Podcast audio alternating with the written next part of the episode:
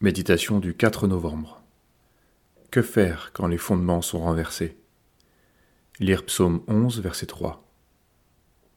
Quand les fondements sont renversés, le juste, que ferait-il? L'Éternel est dans son saint temple. L'Éternel a son trône dans les cieux. Ses yeux regardent, ses paupières sondent les fils de l'homme. Nous vivons dans un pays où de nombreuses lois vont à l'inverse de toutes nos valeurs et de nos idées de la justice, où il n'existe plus de base solide, plus d'idées supérieures qui puissent servir de ralliement. Plus personne n'accepte qu'on lui dise ce qui est bien, ce au nom de l'idée existentialiste selon laquelle il n'est de bien que ce que nous reconnaissons comme tel.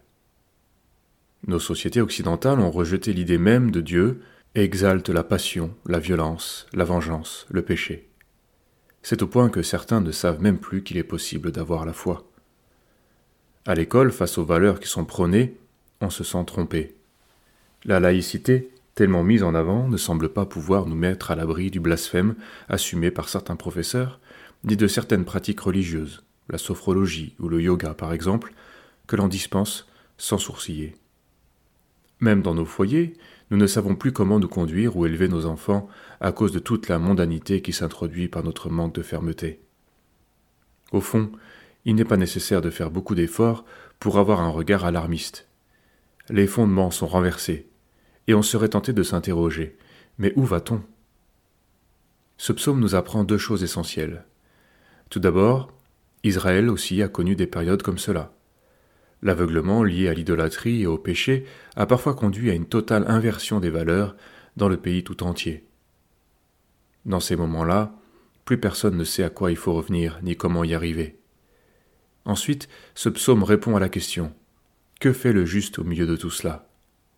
Il ne cherche pas à s'enfuir dans les montagnes, ni à se couper du monde, c'est-à-dire à s'isoler pour se protéger.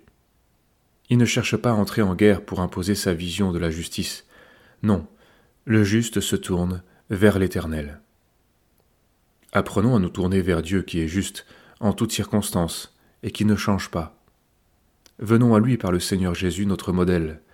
Que nos cœurs se détournent de l'agitation et soient de nouveau inspirés par la crainte du Seigneur. Pour moi, je regarderai vers l'Éternel. Je mettrai mon espérance dans le Dieu de mon salut. Mon Dieu m'exaucera. Michée 7, verset 7.